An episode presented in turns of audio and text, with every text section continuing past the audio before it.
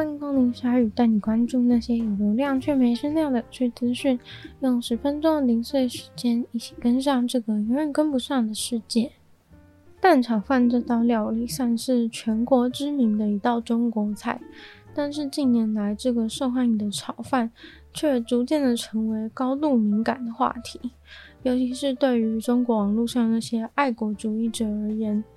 这周发生的炒饭事件呢，竟然延上到网友情绪一发不可收拾，中国最知名的厨师之一还得被迫道歉，而道歉的原因竟然是因为他拍了一个影片，教大家怎么做蛋炒饭，而这个拥有了超过一千万粉丝的厨师非常委屈的说，他作为一个厨师，再也不会做蛋炒饭这道菜了。而厨师的郑重道歉，就是为了要平息网友的怒火。这些愤怒的爱国主义者控诉，他这个教人怎么煮蛋炒饭的影片，是在嘲笑毛泽东大儿子的死亡。毛泽东的大儿子是在一九五零年十一月二十五号死于韩战中美军的空袭。听到这里，你可能一点也搞不懂跟蛋炒饭的关联性在哪里。虽然他的影片呢，只不过是在做蛋炒饭，但是对于那些中国的爱国主义者而言，只要你胆敢在十月二十四号毛主席大儿子的生日附近提到蛋炒饭这道料理，你就死定了。这对他们来说呢，就是对毛主席大儿子实打实的侮辱和嘲笑。然而，这些爱国主义者出身，这些提到蛋炒饭的人。却反倒宣扬了这一个中国政府想要努力平息的谣言，而这个争议的事件呢，就是在于毛主席大儿子当时作为中国的人民解放军的军官，明明上级指示要他们在空袭过程中去安全的地方避难，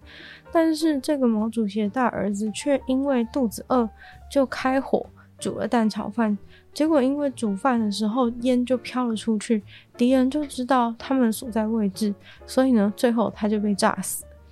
那这个故事是谁传出来的呢？是一位当时在毛主席儿子身边工作的军官，把这个所见所闻写在了自己的回忆录里面。但是中国政府却屡次的澄清说，那只是一个传闻，并不是真实的情况。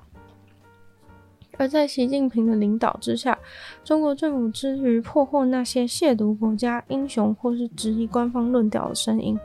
在二零一八年，中国也通过了一条法案，禁止诽谤民族英雄烈士，违者可以处三年以下有期徒刑。而去年五月，就有一位罗姓记者，因为侮辱了一位在韩战中冻死牺牲的民族英雄，被判了七个月的有期徒刑。他竟然敢在社群上面用双关语形容韩战中的中国士兵是愚蠢的。总之呢，蛋炒饭事件就是撼动了毛主席大儿子他的英雄地位。但是即使拥护者多努力的在辟谣，蛋炒饭的故事还是这样子流传了下去。甚至十一月二十五号被人戏称是蛋炒饭节，或者是中国的感恩节，就是因为有人觉得，要是毛主席的大儿子没死，他很可能会变成跟北韩一样的独裁者，中国呢就也不会有繁荣今天了。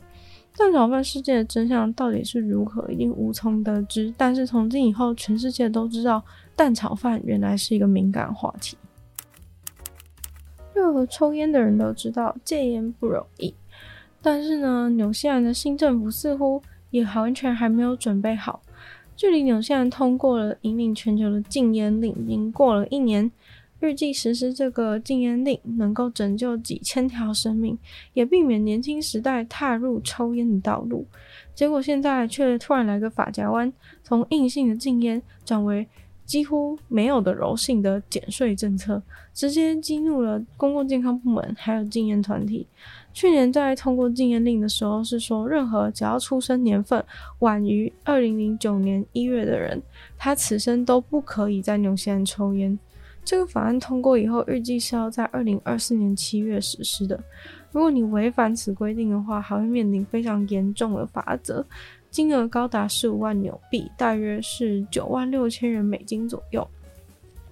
纽西兰的新总理克里斯·露西安是属于保守党的，他们和几个政党反对这个饱受争议的强制禁令，原因是因为他们认为这样子强制的去禁烟，只会造成黑市的香烟贩猖獗。露西安表示，纽西兰的抽烟比例一直有在下降，而他本人也在减少抽烟。他说，他和他的政府会继续在烟害教育方面努力。并鼓励民众使用电子烟作为戒烟的工具，但是呢，这就很尴尬了，因为原本纽西兰通过这条禁烟法案的时候，可是被全世界的公共健康单位赞誉有加，甚至呢，受到纽西兰势如破竹的影响。几个月后，英国也试出了他们的初步计划，同样是针对杜绝年轻世代去碰烟。英国总理的发言人就表示，英国政府对于将烟害斩草除根的决心是不可动摇的。就算他们得知了纽西兰似乎打算反悔，他们表示这是一个长期的重大决定，一个重要的步骤，来让未来的世代从头远离烟害。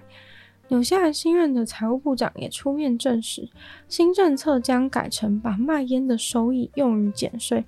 抽烟造成全世界每年超过八百万的人死亡，而全世界抽烟的人口就占了总人口四分之一。纽西兰的话呢，抽烟比例已经是全世界最低的之一了。二零二二年，他们一年内就有五万六千人戒烟。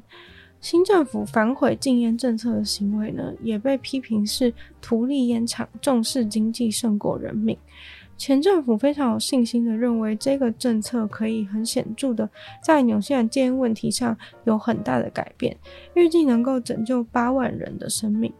辛辛苦苦的通过法案，却就这样突然的被反悔了，这对纽西兰的公共健康真的很遗憾。便宜的烟厂牺牲了大义。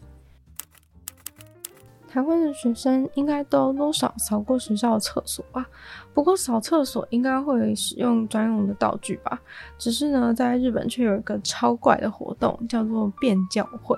听起来就非常的奇葩。实际上，他们做的事情就是要徒手扫厕所。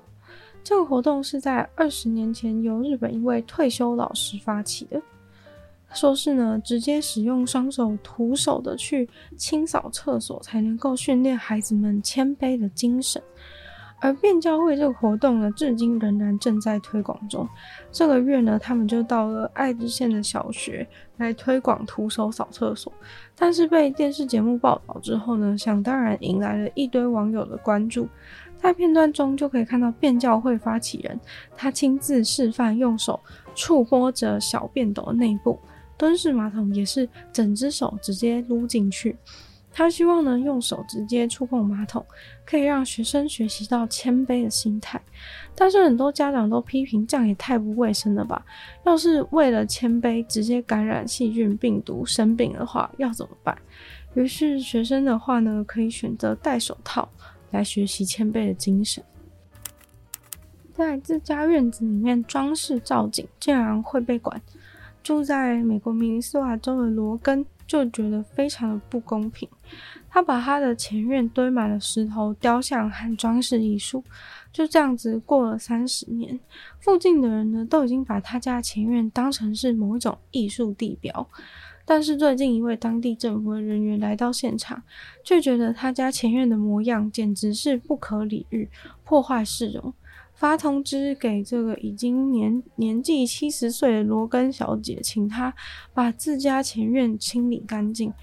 扫除那些木头、石头或是断垣残壁，仿佛呢，她前院放置的所有东西全都是垃圾。罗根对此非常的不满意，他说当初。会把一个正常的前院弄成这样，还不是因为当地政府在附近修路的时候挖得太深，害他家院子里的树整个从地面隆起来，树根外露，他才突发奇想，想把整个前院都弄一个整体感，加入更多其他的石头啊砖块，当成某种创作艺术。现在呢，他却被给了期限，到十二月二十二号就得要把这些东西全部清掉，但他选择上诉。他前院的东西完全没有影响到周边的街道，而且没有邻居感到不满。甚至呢，在他的请愿发起以后，几个小时之内就获得了附近邻居一百五十个签名联署，认为他前院那些东西呢是艺术而不是垃圾，不需要服从政府霸道的命令。今天的鲨语就到这边结束了，再次感谢订阅赞助的会员大龄男子 James 毛毛黑五代号 ZZ，就像其他语音剧制上创作，可以下方找到配上连接。那如果喜欢我的话呢，可以抽把这集节目分享出去，或者是在 Podcast 帮我留星星、写下评论，对节目成长很有帮助。那如果喜欢这期节目的话，就希望鲨鱼可以继续在每周二四跟大家相见。那我们下次见喽，拜拜。